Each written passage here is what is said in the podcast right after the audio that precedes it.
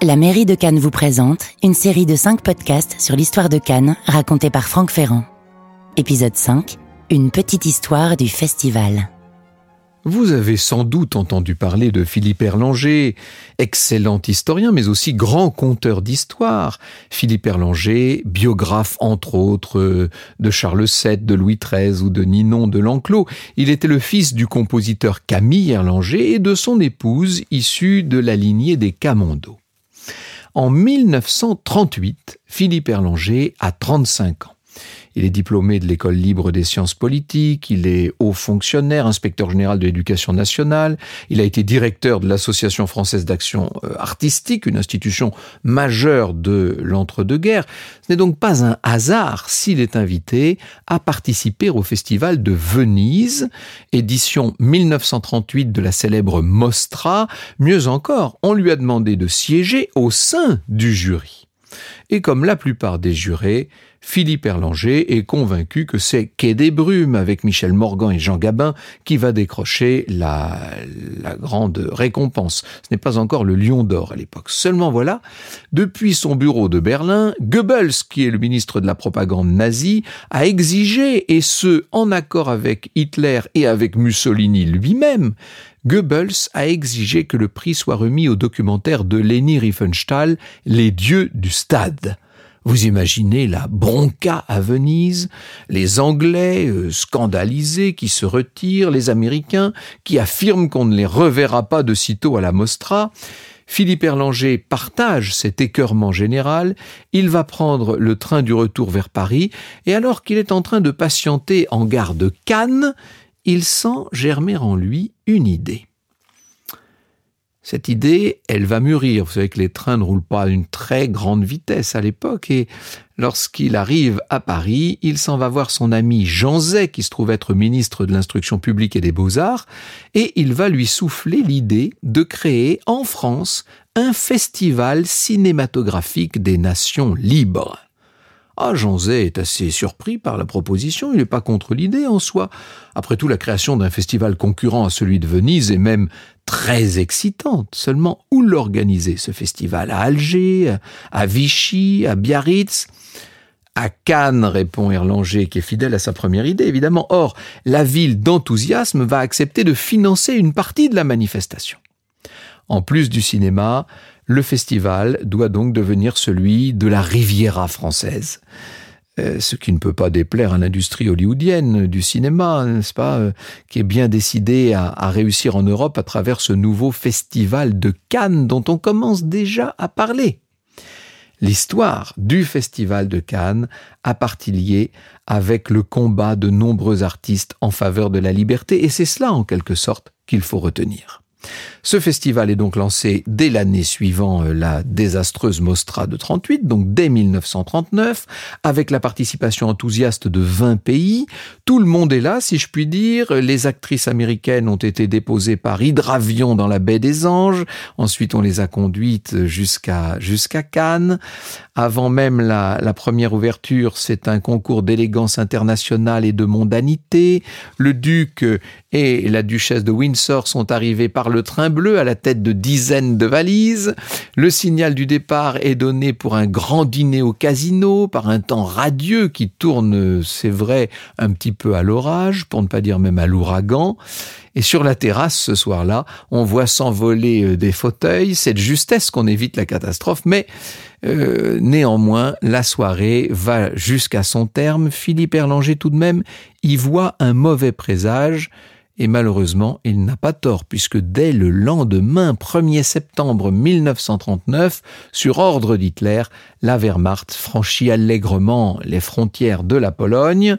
Euh, le 2 septembre, ce sont les Anglais qui déclarent la guerre à l'Allemagne, suivi, vous le savez, le lendemain par les Français.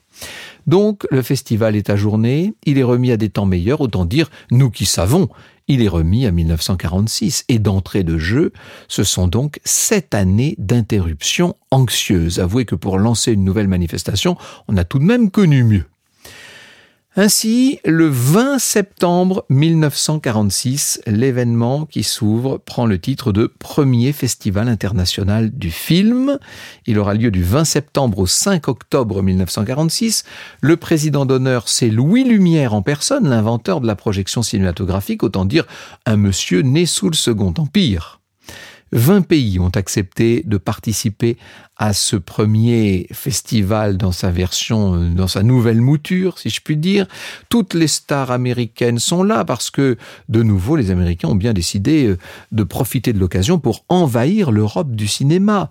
Ils ont gagné la guerre, euh, ils font croiser au large de Cannes un énorme porte-avions, le Colosseus, euh, ils ont bien l'intention d'être les maîtres de ce nouveau festival. Il y a quand même les Russes qui sont là aussi, et dont le cinéma contribue au prestige soviétique. Ils ne sont pas en reste, les Russes.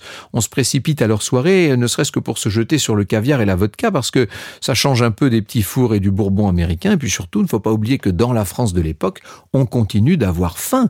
On en est encore à l'époque des tickets de rationnement en 1946. Bref, ça n'est pas moins la joie de vivre qui marque la fin de la guerre. On voit arriver ce qu'on appelle pas encore les stars. À l'époque, on dit les monstres sacrés de sorte qu'opère immédiatement cette magie du festival appelée à devenir la signature même de la croisette. Les gens de cinéma, les monstres sacrés, les gens d'esprit, les intellectuels, tout ce monde-là vient se marier, se mélanger dans un joyeux cocktail d'intelligence et d'élégance. Pour cette première édition de 1946, bien des pays sont représentés, une dizaine va être récompensée, ce qui permet d'éviter les rancœurs trop précoces. La véritable compétition, disons-le, elle ne naîtra que neuf ans plus tard avec l'institution d'une palme d'or que tout le monde viendra se disputer. Euh, on sera à l'époque déjà sur le tapis rouge, institué lui aussi entre-temps.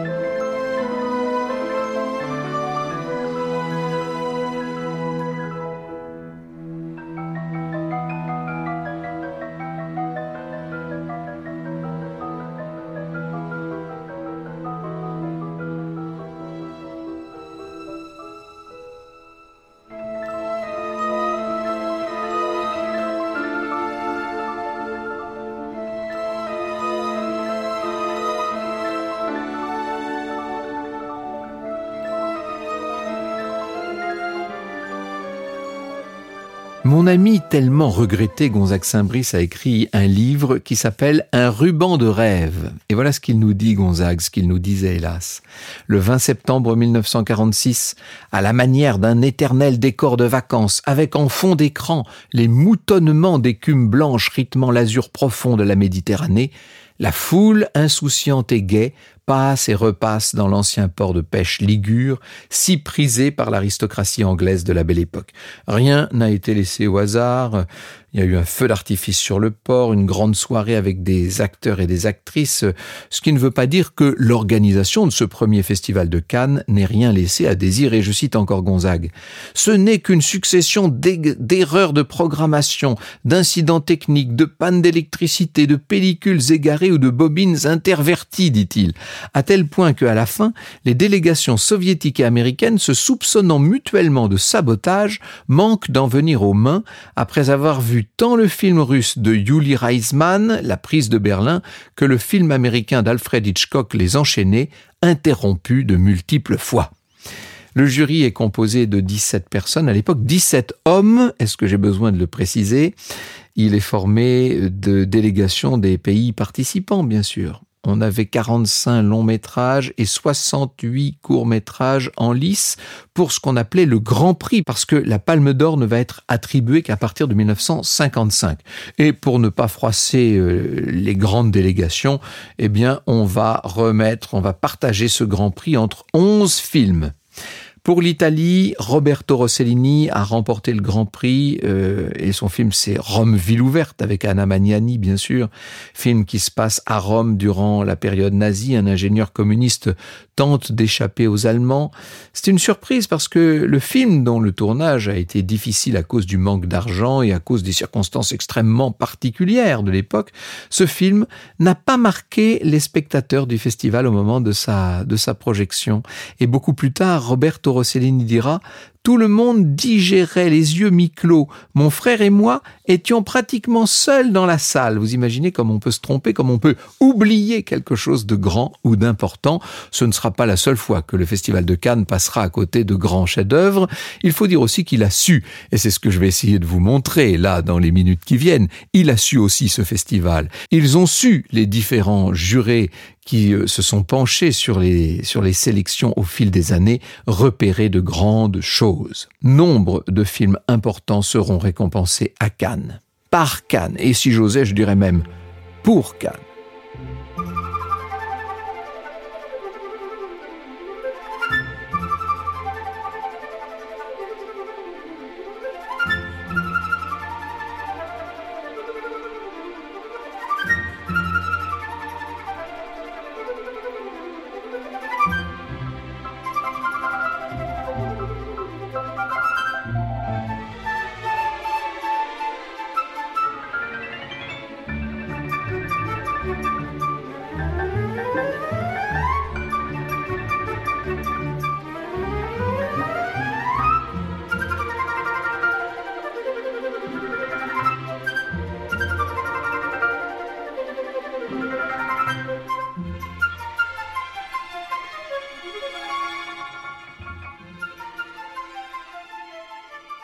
Le festival est récompensé, le troisième homme ou le salaire de la peur en soi, ce n'est pas vraiment une surprise. Il est quand même plus inattendu qu'en 1956, la Palme d'Or, car désormais Palme d'Or il y a, soit allée à un film documentaire. On est exactement le 10 mai 56. Vous voyez d'ailleurs que la date du festival a été beaucoup avancée dans l'année. Désormais, ce sera le mois de mai.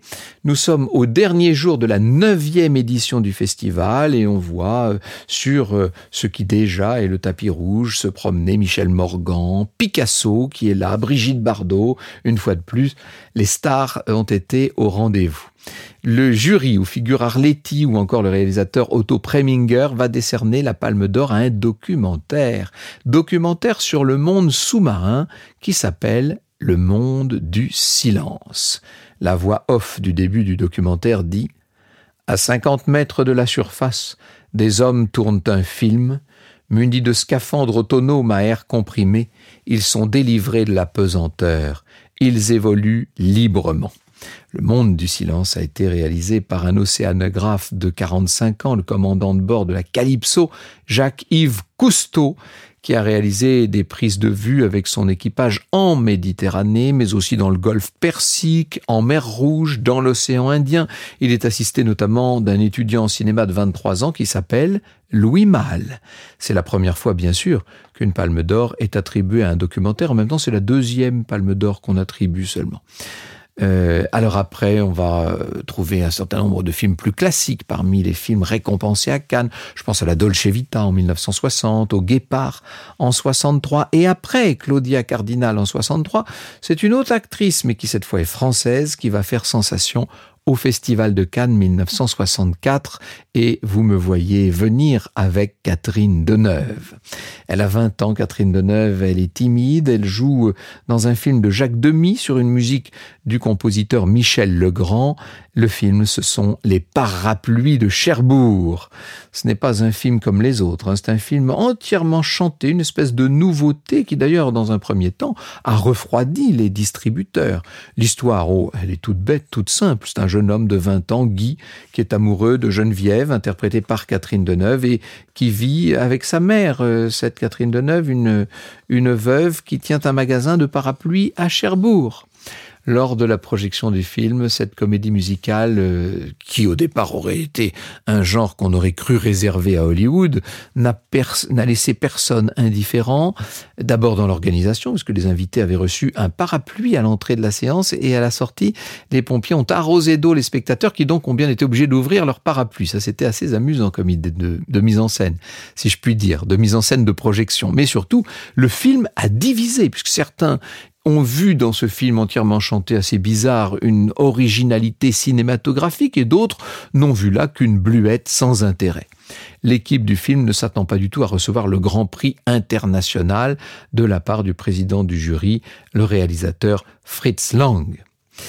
Euh, pourtant, le 20 mai, à la surprise générale, Jacques Demy a reçu le grand prix de la part d'Anouk Aimé et la surprise ne s'est pas restée là, puisque avec 1 300 000 entrées, les parapluies de Cherbourg sera un immense succès en France, avant de devenir évidemment le succès que vous savez euh, à l'international. Alors, on pourrait citer là encore pas mal de pas mal de, de, palmes d'or dans la suite. Je pense à MASH notamment de, de, Robert Altman en 1970 ou six ans plus tard à Taxi Driver de Martin Scorsese.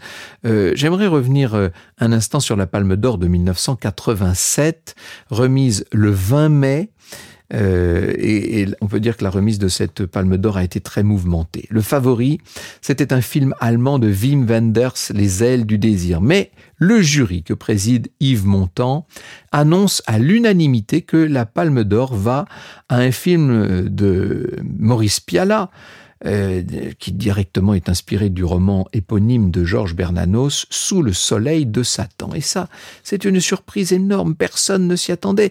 C'est la première palme d'or pour un, film euh, français depuis 21 ans. C'est la première palme d'or pour un film français depuis 21 ans, depuis Un homme et une femme de Claude Lelouch, et ça c'était en 1966.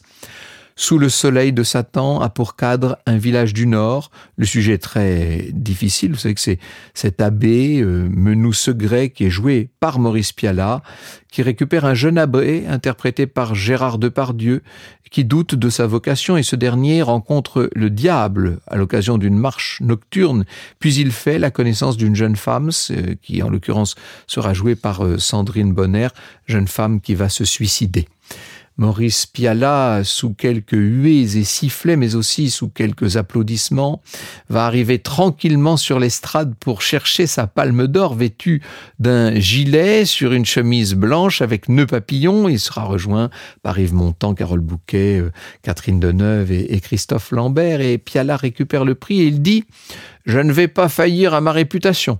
Je suis surtout content ce soir pour tous les cris et les sifflets que vous m'adressez, et si vous ne m'aimez pas, je peux vous dire que je ne vous aime pas non plus. Et ensuite, il va lever le bras à deux reprises en direction du public. Certains vont voir là un bras d'honneur.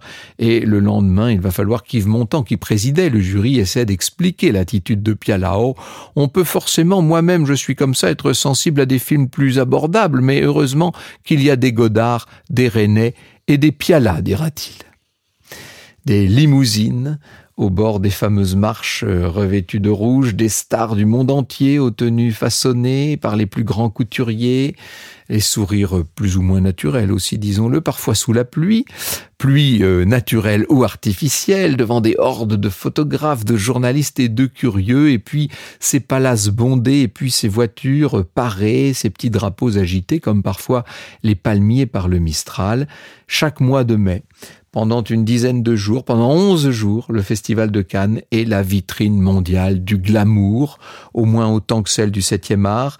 Les réalisateurs viennent présenter leurs films lors de projections qui sont discutées, qui sont commentées par la foule des critiques euh, accréditées devant la réunion du jury, puis le gala de clôture le documentaire, le film d'auteur, le, blague, le blockbuster, le long métrage de tout continent, tout ça peut concourir dans un même élan de culture et d'envie. Les palmes d'or sont à l'image du festival, elles sont éclectiques. Parfois elles sont à contre-courant, souvent elles se révèlent visionnaires, tant il est vrai que bon nombre d'œuvres primées à Cannes sont devenues des classiques du cinéma universel. Retrouvez l'ensemble de la série sur le site cannes.com et sur toutes les plateformes de streaming.